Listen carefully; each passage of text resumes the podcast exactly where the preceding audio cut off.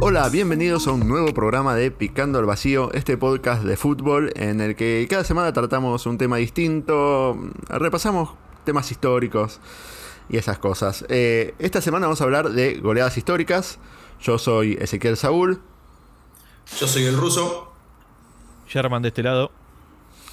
Y bueno, eh, les pregunto, eh, ¿por dónde encararon la búsqueda esta semana, Sherman? Bueno, yo me fui por el lado de los hitos históricos, si querés. Este, las mayores goleadas que, he visto eh, por zona, por liga, en la historia, sin irme a algún clásico en particular o algún club o lo que sea, sino en el mundo, cuáles han sido las mayores goleadas que se han registrado. Yo fui por exactamente lo que decías vos, Sherman. Fui por eh, por la peor goleada que me, me parece a mí eh, que hubo en un clásico entre, entre equipos argentinos. Mira, yo tuve otro enfoque que es como que tuvieron un impacto en algún sentido u, otro, tuvieron un impacto, o algunos no tanto, pero como curiosidades también, ¿viste? Quise encarar y todo eso. Eh, pero bueno, eh, arrancamos, ¿les parece? Vamos. ¿Vas vos, Sherman, la primera? Dale. Eh, arranco con la peor goleada registrada en la historia. En la historia del fútbol mundial, la peor goleada se dio en el año 2002 en la Liga de Madagascar. El partido terminó 149 a 0 entre el AS Adema y el Solemiern, donde Adema ganó 149 a 0, pero atentos a este dato, sin hacer ningún gol los 149 goles fueron 149 goles en contra. ¿Y por qué? Ahí vamos, ahí vamos. Primero el dato, dato estadístico que a nadie le importa, que para poder lograr esta goleada se tuvieron que hacer 1,65 goles por minuto en ese partido. Este, y además otra cosa, al haber sido los 149 goles en contra, no solamente es la mayor goleada de la historia, sino es la mayor cantidad de goles en contra en un partido. Otro récord más. ¿sí? Este, y bueno, ya el dato es que el equipo ganó sin haber hecho goles. Esto se dio porque eh, en, una, en la fecha anterior, el equipo que se hizo los goles en contra fue perjudicado arbitralmente, lo que, les, lo que les, los previno de poder jugar la final del torneo. Eh, y ellos en protesta, en la última fecha, ya sin posibilidades de poder acceder a la final, en modo de protesta, se hicieron los 149 goles en contra. Sí, señor, diga. algo que pienso es que a lo mejor, eh, incluso el equipo ganador puede que ni haya tocado la pelota, o, apenas tocado. Es muy porque En un tiempo sacaron a lo mejor el otro no la recupera o lo que sea. La tocaron una sola vez, cuando sacaron del medio en uno de los dos tiempos. Eh, claro, eh, algo así se la recuperaron y después el otro la sacaba y se hacía el gol en contra, la sacaba y se hacía el gol en contra. Así es. Este, bueno, a raíz de esto se hizo una investigación, fueron sancionados cuatro de los jugadores de, este, de este equipo que se hizo los goles en contra. Eh, fueron suspendidos hasta el final de esa temporada y el técnico del equipo, que fue el autor intelectual de todo esto, fue suspendido por tres años con la entrada prohibida a cualquier estadio por ese periodo. ¿Por qué cuatro jugadores eh, fueron suspendidos? El arquero, el arquero, el capitán y otros dos que deben ser parte de la defensa, supongo. Se ve que los otros más o menos disimularon un poco, pero. Y, pero solamente a cuatro, porque el arquero porque se dejó hacer los goles, el capitán porque era el capitán, los otros dos deben mm. haber sido los dos centrales. Claro. Sí, este, los autores intelectuales. Claro, y el técnico que era el orquestador de todo esto. Eh, el técnico claramente este, culpable total. Pero bueno, 149 a 0 con 149 goles en contra. Detalle. Mirá, buen dato. ¿Vos, Ruso? Bueno, yo voy a hablar del eh, célebre 7 a 0 de Estudiantes de La Plata versus Gimnasia, este, que para mí, así a nivel emotivo, es una de las peores eh, goleadas registradas entre un clásico rival. Siempre es un partido. Totalmente. Mal. No recuerdo otro. O sea, ha habido muchas goleadas, pero en un clásico rival así es jodido. Entonces, bueno, esto pasó en el año 2006, no sé si se acordaban, el 15 de octubre del año 2006. Sí, señor. Que de hecho jugó ese partido uno de los delanteros con poco gol que men- mencionamos la semana pasada. Exactamente, lo cual me pareció muy bueno para vincular los dos episodios. Es un, interesante nexo.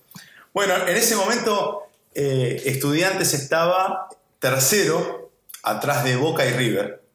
Estaba peleando ese campeonato, ¿no? Eh, Como para ponerlos en contexto de, de, de cuándo se da ese partido. Después de eso, Estudiantes tiene una racha de 10 victorias seguidas, 10 o 11, no me acuerdo bien ahora, pero 10 o 11, y termina alcanzando a Boca en ese campeonato, forzando un desempate, que termina ganando por 2 a 1. El técnico, eh, volviendo al, al partido en sí, el técnico de Estudiantes era el Cholo Simeone y el de Gimnasia, Pedro Troglio. Nuestro querido Pedro Troglio. Al momento de encontrarse, eh, Estudiantes ya tenía una, una paternidad, digamos, una ventaja en el historial importante. No importante, en realidad eh, todo lo contrario, una, una ventaja leve, pero sí una, una ventaja muy prolongada en el tiempo. O sea, Estudiantes desde 1945 que está arriba en el historial de gimnasia. Hasta ese partido, y yo creo que ahora también. Pero esa, esa información no la tengo. Sí, igual no, no recuerdo que haya revertido eso. No. Pero desde 1945 que Estudiantes sí. está arriba. Es impresionante la Es ventaja. tremendo, tremendo. Claro. Se, habían enfrent- se enfrentaron 139 veces, hubo 45 victorias de, estudiante, de estudiantes, 50 empates y 45 de gimnasia. Este, bueno, con esa superioridad, ¿no? De 61 años en el historial. Este, bueno, el partido en sí es una eh, apabullante, digamos, eh, actuación de estudiantes, eh, muy una, una marcada ventaja. Eh, tanto es así que Baldassi cuando, cuando, termi- cuando se cumplen los 45 del segundo tiempo, eh, directamente no adiciona tiempo. Bien Baldassi, un gran referee Baldassi. Sí, señor. Este, Como buen cordobés lleno de anécdotas. sí, sí, total. Sí. Tipo, tipo copado Baldassi. Este, no adiciona ni un minuto, lo termina, me encanta cuando pasa eso. A pesar de que había habido eh, incidentes entre hinchas de gimnasia y la policía. Lo cual me parece bien. Si estás perdiendo 7 a 0, por, Para, por estirar- pero para qué estirar la agonía, ¿no? No, aparte, peleate con la policía, algo, algo hay que hacer. Claro. Yo lo banco eso de, de gimnasia. Bueno, tengo unas eh, como unas declaraciones de, de los jugadores que dijeron cuando terminó ese partido, de estudiantes. Calderón dice, se jugó muy simple, no sobramos nunca porque cuando uno pierde no le gusta que le hagan eso. De todas formas, siempre fuimos para adelante y si podían hacerse 10 10 goles, se los hacía. Eso decía Calderón al término del partido. Sí, me acuerdo del partido que fue así. O sea, ellos atacaron y atacaban y atacaban, pero sin sobrar. sin sobrar. Después dice Verón, me puse en la piel de los que están enfrente y no es lindo perder un partido así, pero esto es un juego y no hay que dramatizar. Verón ahí le baja el... Sí. Hablando de Verón, hay un dato muy interesante que es el primer enfrentamiento de Verón versus Gimnasia de la Plata. Ah, mira. Porque él en el 95, que después pasa a Boca, ¿se acuerdan? Sí, señor. En el 95, Verón eh, estaba suspendido en el clásico platense y no lo pudo jugar. Después, se, después se va a Boca, después se lo vende de Boca, si mal no recuerdo, Italia, no me acuerdo. Al Parma creo que se va. al Parma. Estaba Crespo, ¿te acordás ahí? No me acuerdo si, si Sí. fueron compañeros. En- de hecho, en Parma jugaron Crespo, Verón, Ortega. Alme ah, creo que jugó al media también y después se van todos Sí. a la Lazio, que después cuando sale Lazio campeón. Sí. Claro, tal cual. Ese, ese Boca que era una joda constante, porque está Maradona, Verón, el Kili González, era un... Terrible. Había, hay rumores Una de que noche pasaba había- de todo. Rumores de que una noche no salieron. sí, sí, tal cual. Bueno, y para ir cerrando, eh, nada, recordá quiénes hici- hicieron los goles de, de ese partido. Calderón hizo tres. Eh, José Luis Calderón, un gran delantero también. Sí, que señor, jugó el Caldera. Delanterazo. Caldera. Diego Galván, que yo no me acordaba mucho de Galván, hizo dos. El tanque Pavone y nuestro querido payaso Luguercio Uno de esos cerró, goles los hizo ese día. cerró la goleada. Uno de esos goles lo hizo ese día, claro. Este, Que había un y eso fue gol. Eso, eso fue bardear. Y después, si quieren, les cuento un poquito las, las formaciones, cómo eran, o no sé si les parece interesante, cómo Atajaba- formaban. en, en gimnasia atajaba este, el Olave. primo- Olave, el primo de Rodrigo, sí señor. Olave. Mira, igual está bueno, les digo, el equipo de gimnasia era bastante pedorro y van a ver el equipo de estudiantes. Era espectacular. Ese adjetivo calificativo que tiró este muchacho, ¿no? Eso te Bastante- tirame el de estudiantes. El de estudiantes, Dale, dale. ¿Qué, dale, qué dale. dije? No, pedorro. Pedorro, pedorro. El de estudiantes era Andújar en el arco, que sigue todavía. Sí, ahí está. Le Ahí está. plantado. Angeleri, Mambrú Angeleri, ¿se acuerdan? Sí. Sí, señor. Fernando Ortiz, que después eh, jugó en Racing, buen defensor. Mm. Aunque no le fue muy bien a Racing, pero a mí me gustaba. Agustín Alayes y Pablo Álvarez. Esa era la línea de cuatro. El medio es espectacular. Sí. José Sosa, el Chapu Braña, Verón y este Diego Galván, que yo ahora no tengo mucho recuerdo. No, era bueno, era bueno. Lo había Sí, era, jugaba, jugaba un onda Enzo Pérez, ponele, una cosa así. Una cosa así. Y arriba eh, Pavón y Caldera. Bruta delantera. No, tremendo Sí. equipo de estudiantes. O sea, viste, para mí, un poco lo que hablábamos, Sherman, antes de empezar a grabar, eh, claramente te- ves los partidos, ves los planteles, ves cómo está cada club y ahí, salvo algunas excepciones en los clásicos, para mí el 7 a 0 termina siendo una consecuencia de ese equipo, de lo que estaba armando estudiantes ahí. Es claro, vos pensás que eh, creo que si no es el año siguiente sale campeón de la Libertadores. Claro, tal cual. Claro. Después viene Sabela, Sí. en el 2009 fue. Haga- Esto fue el haga- 2005. Bueno, a- un par de años después, con esa base, Sabela arma el equipo que sale campeón de América. Sí, sí, tal cual. Sí. Tal cual. Bueno, y ese fue, esa fue la goleada. Bueno, yo en este voy a hacer un poquito de trampa porque voy a hablar de dos clásicos que pasan, de dos, perdón, dos goleadas que pasan en el, en el mismo torneo y las sufre un mismo equipo, que fueron dos goleadas que retiraron a un técnico de la dirección técnica. Eh, y es el Boca ganándole 7 a 1 a San Lorenzo acuerdo. y en el mismo torneo River le gana 5 a 0 a San Lorenzo. Eh, y el director técnico de San Lorenzo era el Cabezón Ruggeri, nada más y nada menos. Y a partir de ahí, se- obviamente después tuvo que renunciar después de comerse 12 goles en, en dos clásicos. Sí. Y obviamente no fueron seguidas, pero fueron todos en el mismo torneo, fue en el 2006. Y creo que no dirigió nunca más después de ahí. Te iba a preguntar eso. eh, no me acuerdo si es antes o después de Independiente eso. No, ese es después, esta es como la, la- la última etapa. Esto fue en el 2006. O sea, lo retiró de la dirección técnica, básicamente. Creo que sí, si mal no recuerdo, Sí. sí, o por lo menos de, de acá, ¿viste? No tuvo nada. No, no, después se dedicó al Ah, periodismo no, con muchas comillas. Sí, no, Claro, no recuerdo sí, sí, que, haya, tirar. que haya vuelto a dirigir, la verdad. Por eso. Sí, sí, sí. Eh, eh, obviamente el arquero en los dos partidos fue Saja. Eh, me Sí. acuerdo, eh, el, el Boca era el Boca de Basile, que venía de ser bicampeón. Y con ese partido alcanzó su onceavo triunfo consecutivo. ¿Y los delanteros de ese Boca no eran Palacio y Palermo? Sí, además, Palermo hizo como tres goles. Eh, creo que está Neri Cardoso también. Que Creo que Neri Cardoso es un gol de afuera del hace un área. gol de afuera del área que la clava al lado del palo. Sí, me acuerdo. todo. Y, Jugadorazo, Neri. En Racing anduvo y en River eh, hace un golazo Ortega picándose al arquero. Ah, hermoso Eh, gol. hermoso, Yéndose, hermoso. por, yéndose por derecha. ¿Te acordás Sí, sí, cuando, sí, sí. La cuando facilidad Ortega, que tenía Ortega para picar la pelota. Ortega en un momento le- solo la picaba, ¿se acuerdas de eso? sí, sí, Solo sí. la picaba. Pero era, Sí, sí, a ver, sí. si es tu mejor atributo. O sea, no hay Obvio. na- no hay- yo creo que no vi picar la pelota a nadie como Ortega. No, boludo. Así te lo digo. Era Una como, una, como una empalada, ¿viste? Una, Era una- cucharita. cuchara. Era cuchara. Aparte lo hacía con una displicencia y una Y los facilidad. desafío, Qué crack. los desafío a ver quién era el técnico de River en el 2006. Y Uh, no. No era Ramón. 2006. Eh, ¿Puede ser el ingeniero Pellegrini o no era la No era el ingeniero Pellegrini. Esperá. Jodido, ¿eh? Es difícil, ¿no? Sí, es difícil. El Cholo, No, eh, no era el Cholo Simeone. No, eh, no, porque el 2006 fue estudiante, claro. sí, pero pará, ¿no era el que había venido de Huracán? ¿Capa? No, no, No, era tampoco. Capa. No, no, eso es mucho después, porque es más cerca de. Me rindo. eh, de- Daniel Alberto Pasarela. Oh, lo pensé, boludo, lo pensé. Era Pasarela el técnico de River. Estaba Ortega, o sea. Si estaba Simeone, Simeone ya había borrado a Ortega, fue el que lo borró.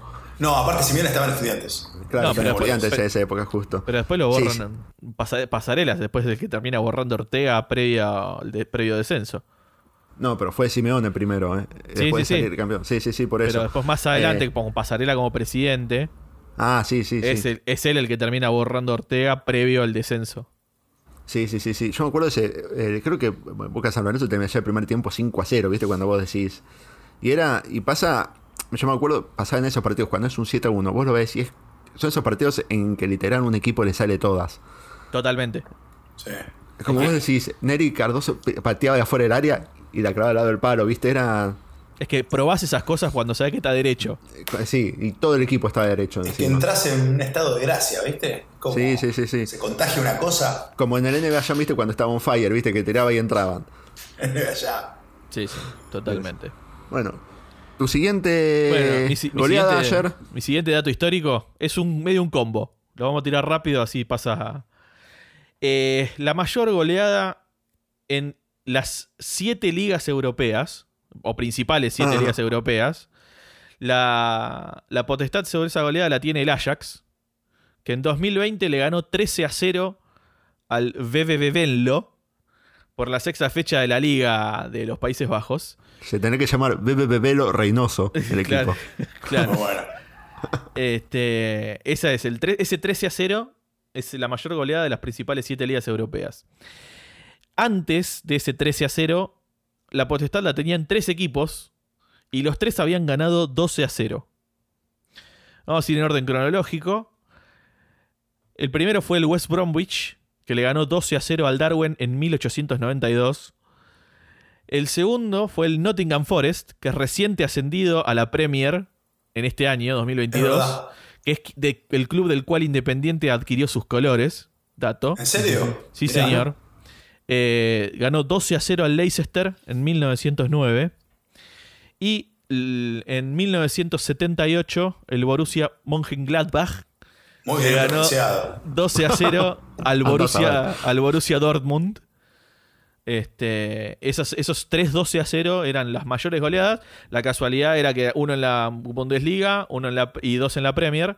Pero vino el Ajax, metió uno más, hizo 13 y se quedó con la goleada más abultada en lo que es- respecta a las siete principales ligas europeas. Mira qué lindo. Mira qué bien. Ruso. No, yo tengo eh, la goleada de estudiantes de gimnasia y gracias que tengo esa. No tengo ninguna más. Así que los escucho. Sigo yo, sigo yo, sigo yo. Sí, ah, obvio, te trajiste todos los datos. Bueno, yo tengo, mirá, eh, la peor goleada del, circo, del ciclo Gallardo. Tengo. La peor goleada en contra. En contra del ciclo Gallardo. A ver, qué ¿quién- buen, buen dato de, de hincha de boca. Que Veamos claro. quién Porque, goleó a eh, Gallardo. ¿Eh? ¿Quién goleó a Gallardo? Y fue nada más y nada menos que Boca. Eh, eh, también fue un amistoso, no es partido oficial.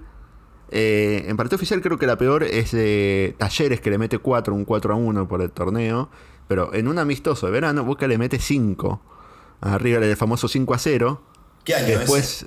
Ah, ¿sabes qué? No, fue justo antes que llegara Osvaldo. Creo que River ya venía de eliminarlo de la Sudamericana en eh, el, el año anterior. Y es que después llega Osvaldo con la remera, con la, la- la mano, con los dedos de 5. Viste que eran 5 dedos de Osvaldo ahí. Pueden Llega ser- en marzo. Puede ser 2015, 2016, ponele. Por ahí, sí, debe ser Creo por ahí. que es, 2016 es por ahí. antes de que Gallardo salga campeón.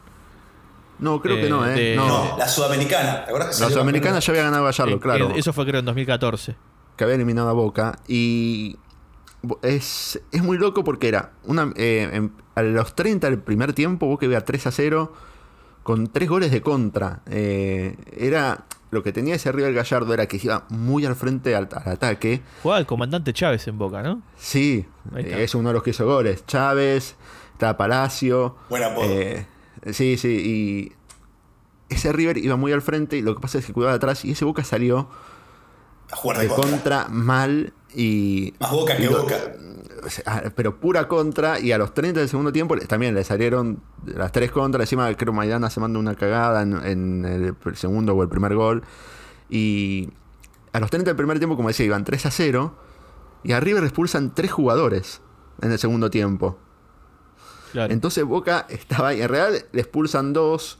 Y, a- el último es más por el final. Y a Robarrena les decía a los jugadores, Boca se lo, le decía, ataquen. hagan Como, Robarrena quería que fuera una goleada histórica, ¿entendés? Como Obvio. en un momento sí. los jugadores ya con dos más, viste, 3 a 0, no sé. Tiki tiki, no, no iban tan a fondo, viste, como tuvieron que a Robarrena, era no, man, y Robarrena cambia a los tres delanteros y, y ponen a tipo a Caleri y no sé qué más, y, y ahí Boca hace dos más.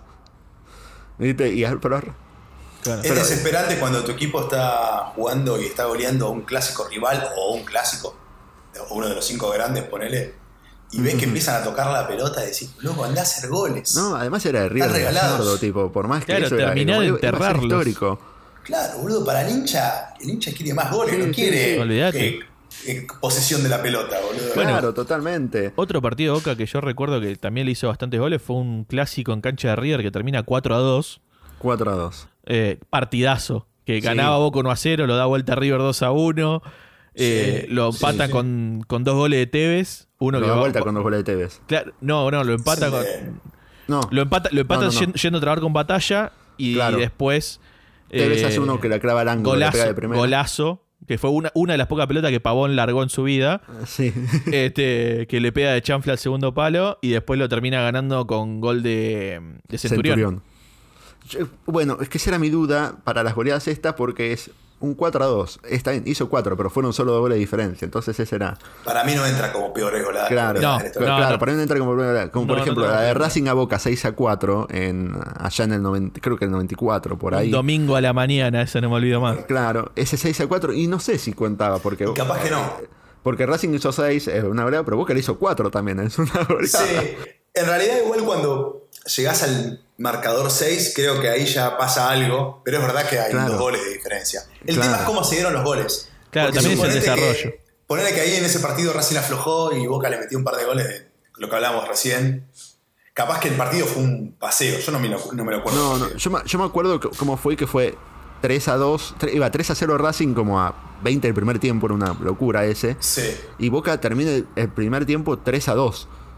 Y Ahí nomás. la bombonera que se venía abajo porque la empatamos, ¿viste? Y después Claro. fue, bueno, el segundo tiempo. Bueno, pero también ese día Racing hizo, creo, Carpia do- dos goles de afuera del área también. este, ¿Sabés un- qué lo, agravaba? Eh, el visitante. La goleada de visitante es terrible. Sí, no, y en ese partido Boca pierde la punta contra, creo que Marzolini era el técnico, Boca venía puntero, Maradona, todo, viste, está junta. ¿No era. Brindisi? Y eh, no, eh, no, no, era Marzolini, creo, creo que era Marzolini, no me acuerdo, o no sé si Bilardo, eh, no sé, porque era ahí con Macri, pero lo loco es que pierde eh, la punta en ese partido y lo pasa Vélez de Bianchi, que termina saliendo campeón Y ahí lo traen a, que, al profesor. que Bianchi, Bianchi le, se gambe- eh, con un golazo, creo que Bianchi, el verde Bianchi le gana a Belgrano con un golazo de Tur Flores que se gambetea como a cinco jugadores. Entonces puede ser el doctor Bilardo, ¿eh? porque Sí, al toque que Bianchi. Dato de ese partido, el árbitro fue Castrilli, chicos.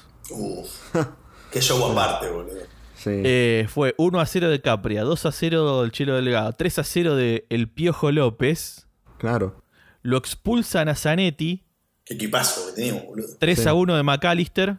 Lo expulsan a Junta. 3 a 2 de Maradona de penal. 4 a 2 de Capria. 5 a 2 de Capria.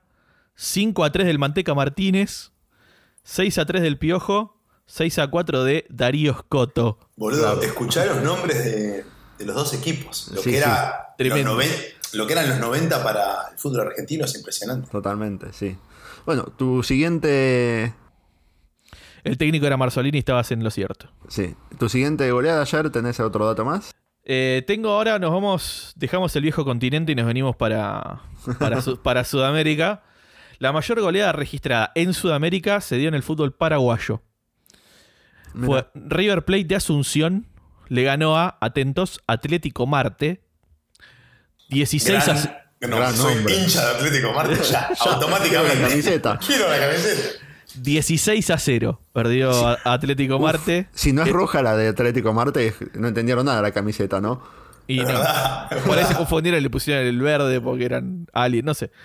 Eh, 16-0 en 1919. Esa es la mayor registrada en Sudamérica. Después tenemos en Argentina, el dueño de la mayor goleada es Banfield. Le ganó a 13 a 1 a Puerto Comercial de Bahía Blanca en 1974. Y así es Banfield como que el primer y único equipo en hacer esa cantidad de goles en un mismo partido. Impresionante. Es un azul Godoy Cruz la de Atlético Marte. Mirá Me, encantó, me- me encantó la referencia. Azul Godoy Cruz. Sí, sí, sí. Es un azul oscuro, ¿no? Ah, sí, es azul.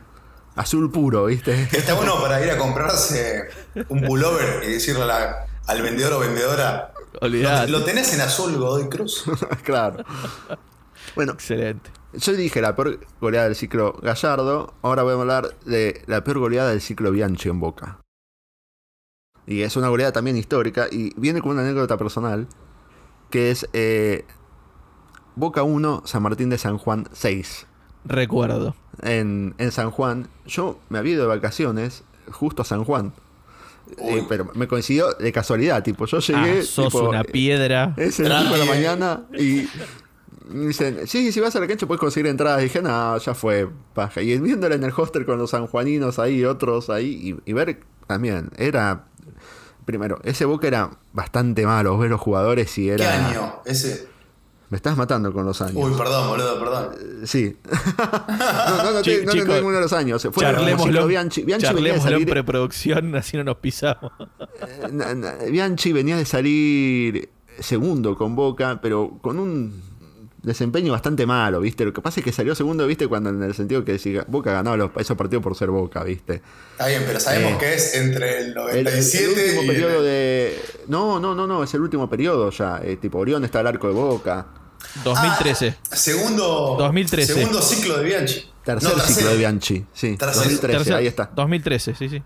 2013. Claro, perfecto. Ahí va. Y 6 a 1 y también ese, ese último periodo de Bianchi que fue bastante malo en Boca. Fue flojo, boludo. Fue flojo. Lo que pasa es que le dio una banca que salió segundo en el primer torneo, pero era porque, viste, cuando vos decís eh, me- la mediocridad del fútbol argentino, que ese Boca salió segundo. Y en el otro ya, que dice medio Bianchi le dijo que ya los jugadores no sabían cómo hablar, él quería rachar la técnica y los chavos estaban con el celular jugando el Candy Crush, tipo, o algo así.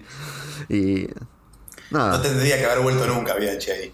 Sí, sí, sí. ¿Y quién era el arquero de Boca? Ahora les tiro esto. No Ya. era Orión el arquero. Yo sé quién es el arquero. Sí. Ustari Sí, era el arquero. Boca en ese partido. sí. Un, un arquero que prometía mucho más de lo que terminó siendo Ustari, Sí. ¿no? Sí, Totalmente. en Independiente hizo, tuvo muy buenas actuaciones y fue- o sea, tuvo muy buenos partidos.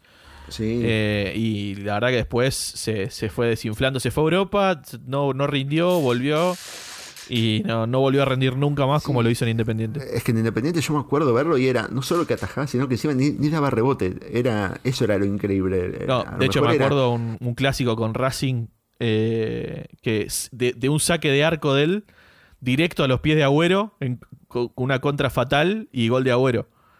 Eh, me acuerdo de eso, pero tremendo. Ustari salió campeón también con Messi, ¿no? En uno de los juveniles. ¿Puede ser? Puede ser, eh. Tengo ese Eh, recuerdo, boludo. Uno único- fue Chiquito Romero, Claro. pero después en un juvenil creo que Ustari, si mal no Mira, el, único juego mundial juvenil que tiene Messi es el de Holanda, en 2005.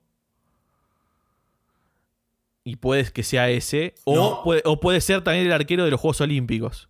puede ser. No sé. eh. Fíjate el, el arquero de los Juegos Olímpicos. Porque eh, el arquero, sí, Chiquito Romero fue el arquero del Mundial del Juvenil en Canadá, donde salen campeón Agüero. eh, pero en Holanda 2005, que es el Mundial Sub-20 de Messi, puede ser que sea en ese. Y si no, son los Juegos Olímpicos con, ya con, con el Checho Batista. Acá está, mirá. Oscar Ustari fue arquero titular de la, sele- sele- perdón, de la selección argentina sub-20 que se coronó campeón en el Mundial de Fútbol Juvenil 2005. Ahí está, Mundial Mirá 2005. vos. Sí, señor. Fue titular. Sí. Yo pensaba que había sido eh, Chiquito Romero, mirá. Muy, dice. No, Chiquito Romero es el siguiente. internacional. Che, Chiquito Romero fue el siguiente. El El, de Canadá claro. 2007 con, con Agüero. Claro. ¿Tenés más datos, Sherman? Me queda uno, me queda uno que tiene que ver con partidos internacionales de clubes. Mm. La mayor goleada de, entre clubes en partidos internacionales. Uno es el. Bueno, la mayor es en la Recopa de Europa. En el que el, el Sporting de Lisboa le gana a la Poel 16 a 1. En 1964. Y la mayor goleada registrada en la Copa Libertadores fue en 1970 cuando Peñarol le ganó al Valencia de Venezuela 11 a 2. Eh, pero hicieron dos, ¿eh? Hicieron dos, hicieron dos. Eh, pero digamos que como estábamos hablando antes de diferencia de goles, hay nueve goles de diferencia. Sí, Así no, que no, es un, una se Cuenta, considera cuenta como Cuenta, goleada. cuenta, cuenta como goleada. Cuenta como goleada. Eh, esas son las, en partidos internacionales entre clubes, las, las más grandes que, que tenemos. mi última, eh, ¿Qué te vamos queda? a hablar de la selección argentina. Eh, La Argentina acostumbrada a golear, la peor goleada, una de las peores goleadas de la historia de Argentina, fue hace muy poco. Esta eh, creo que te puedo decir el año, no lo tengo anotado, pero seguro que fue en el 2009. No te lo pregunto, güey. Eh, seguro que fue en el 2009. Todos tenemos es ese partido en la cabeza. Bolivia 6, Argentina 1. Eh, sabés, Oh, sabés. sí. Eh, Maradona. eh, Argentina nunca. Estos datos. Argentina nunca había recibido 6 goles por eliminatorias. Eh, Claro, la anterior había bueno, sido 5 a al 0 final con Colombia, tiempo ¿no? estaba 30, 3 a 1. Ya Sí. terminó ahí. Y el arquero de Argentina era eh, Carrillo. Mirá, Eh, también otro arquero que arrancó prometiendo y después se. signado se por la tragedia. Sí, Sí, sí, asignado por la tragedia. Y Buen yo arquero creo que, se manda cagada. yo creo que a. Bueno, a- obviamente Maradona era el técnico y eso lo salvó para mí, eh, porque si no era Maradona el técnico lo echaban. Después de ese partido. Olvídate, olvídate. lo- Grondona lo lo, colgaba. Lo Grondona lo colgaba y todo. Es que Mara- Grondona lo pone a Maradona para salvarse él también, ¿viste? Una Para- injusticia para mí que al Diego le haya pasado eso, porque viste que el Diego siempre fue un defensor de que Bolivia juegue en La Paz. Juega en la altura, sí, sí, sí, sí. Unos ingratos los bolivianos. Sí, Así el que- tema es que también pensemos que. A ver, una, una, una cagada que le haya pasado eso a Maradona, pero también le ha pasado. Si querés, ya no les pasa. O sea, son. Yo creo que tenía que ver con su inexperiencia como técnico, Sí. Porque fue, fue, se comió varias goleadas Maradona Eh, es como que técnico de la las, dos, las dos goleadas que se come Maradona, que la otra es con Alemania, el 4 a 1, o 4 a 0, perdón, en el Mundial, el 4 a 0, eh, son, pasa lo mismo, que Maradona no tiene en cuenta el contexto ni el rival. No. Él, él sale a hacer su partido Sí. y tipo salió a atacar a Bolivia en la altura y los jugadores después no podían volver, entonces nos, Este mataron. Es Maradona, ¿viste? Entonces. Claro, y él dice, es Argentina, loco. Argentina es mucho mejor que Bolivia. Claro. ¿Me entendés? Ese fue el Eh, planteo. En el, ese fue el planteo, en el vestuario. claro. Argentina o Bolivia. Eh, Argentina es mejor que Bolivia. Miren lo que son ustedes, miren lo que son los otros. Y yo me acuerdo, un Messi que no. Liquidado, un gago liquidado, ¿viste? Como el único que podía salió correr era Di María y hasta ahí. Sí, no, no, los, mataron. Era el Messi María que que todavía juega- vomitaba en los partidos, ¿se acuerdan? Di María Sí. juega en la, en La Paz como si fuese eh, en la cancha de River, ¿viste? No tiene ningún problema. Es tremendo. La, Sí, actitud, correcto. la aptitud física que tiene ese muchacho Impresionante, boludo. es envidiable. Uno de los primeros eh, triunfos de Argentina en La Paz, que lo consigue Peckerman, viste, con la selección de Peckerman, que Argentina venía hacia mucho que no ganaba en la altura. Sí. Y Peckerman fue porque hizo un estudio de qué jugadores rindieran mejor en la altura. Y había armado para esa fecha eliminatoria. Me acuerdo de una selección medio B, pero con jugadores que en la altura se la bancaban y corrían, ¿viste? Y yo me acuerdo, tipo, como que el 9 fue Galetti, poner algo así, ¿viste? Como que jugadores que para ese partido estuvieron bien elegidos, ¿viste? Eso fue preparar. Banco completamente, ¿eh? Obvio, esa fecha eliminatoria fue un Pero montonazo olvidate. de. Estaban las figuras por un lado y en, en otro. Además tipo, son, son como los héroes de Bolivia, esa, ¿entendés? Esa selección de Como- Peckerman, viste, estaba Saviola, Figueroa, Tevez, viste, Crespo. Y no, tipo, en ese partido vos lo ves y es como. Era un partido para especialistas. Para Es que, a especialista ver. a la altura, sí, chabón Sí. hizo ese estudio y, y le rindió. Yo recontra banco. Aparte, el, el- cuando lo designan a, a Peckerman como técnico de la selección mayor, el tipo venía de no sé cuántos años de trabajo en las selecciones inferiores y se notó mucho el laburo que venía haciendo y los equipos que terminó armando después. Fue un proyecto re prolijo ese. Es tremendo. Es que además Tremendo. el- el- la selección de él eran casi todos los había dirigido en los juveniles. Sí. Sí. De hecho, no nos olvidemos que en la, en la selección de Peckerman estaba Román, era el Sí. 10, y el capitán de esa selección era Sorín. Claro. Sorín. Estando Román en cancha, el capitán sí. era Sorín. Era Solín. El 3 de mi vida, Sorín, ¿eh? Es Olvídate. Una cosa Nombre, espectacular. nombre de tira de Suar tiraste, el Sí. 3 de mi vida. Tira de ser malo. No, yo sí tengo que elegir un 3 en la historia. Va, no, no porque sea mejor que Roberto Carlos, pero en la selección, boludo. Te voy a tirar. Tiene un, no? un de- récord único, Sorín. Te voy a tirar. Que es el único jugador que ganó en un mismo año la Libertadores y la Champions. Hermoso. Con Cruzeiro. Eh, no. ¿Con Eh, eh, es así. Él tenía a los 21 años, viste que a Sorín lo venden joven. eh, y, y él está en la Juventus. Y en la etapa de grupo juega, creo que solo 45 minutos un partido para la Juventus. Pero viste, era eh, la típica de los europeos que compran juveniles y que juntan experiencia y después lo traemos, claro, la típica, a ver si la pegan. Y Entonces, eh, juega el primer semestre está en Juventus, juega 45 minutos en la etapa de grupos y después lo- se lo dan a River a préstamo. Mirá, Y viene a River y juega la, la parte eliminatoria en el 96 con Ramón y salen campeones. ¿era el 3 del 96, Sorín? Sí. Sí, Sí. Mirá, y salen campeones ahí. Eh, o sea, no estuvo en los festejos de la Champions porque al fin y al cabo los dos terminan en el segundo semestre. Pero Claro, bueno, jugó la etapa de grupos de la Champions en el que salió campeón y, y- eliminatoria en- acá en el River saliendo Bueno. campeón. Habl- perdón, pero volviendo a lo del proyecto que me quedó esto en el tintero, de Peckerman, vos fijate que la selección de Scaloni es- viene completamente de ahí. Scaloni en el cuerpo técnico. O sea, ese proyecto Claro. fue tan grosso que continúa Sí, hasta sí, el día sí, de hoy. Pero hasta el día de olvídate, todo el con cuerpo- todo el cuerpo- con Samuel. ¿Eh? Todo el cuerpo técnico son ex jugadores de la selección de Peckerman. Mal. Mm. Sí, sí, sí. Samuel A- A- Ayala era el 2 de Peckerman, no se olviden. Sí. Samuel, Ayala, Aymar, Scaloni. eh, es una locura. Qué ganas de que arranque el mundial. boludo. De hecho, en el famoso gol de, de Maxi a México, de zurda, no nos olvidemos que le hizo con la de palo, Hijo de puta. el que se la pone en el pecho es Sorín. Sí, Sí. un cambio de frente. Tremendo. Porque Tremendo. es Romana Messi, Messi la abre a la izquierda a Sorín y Sorín es el que cruza la pelota a Maxi. Y Scaloni era el que era, era el que jugaba de. No sé me acuerdo si era lateral derecho o de 8, pero jugaba en esa posición.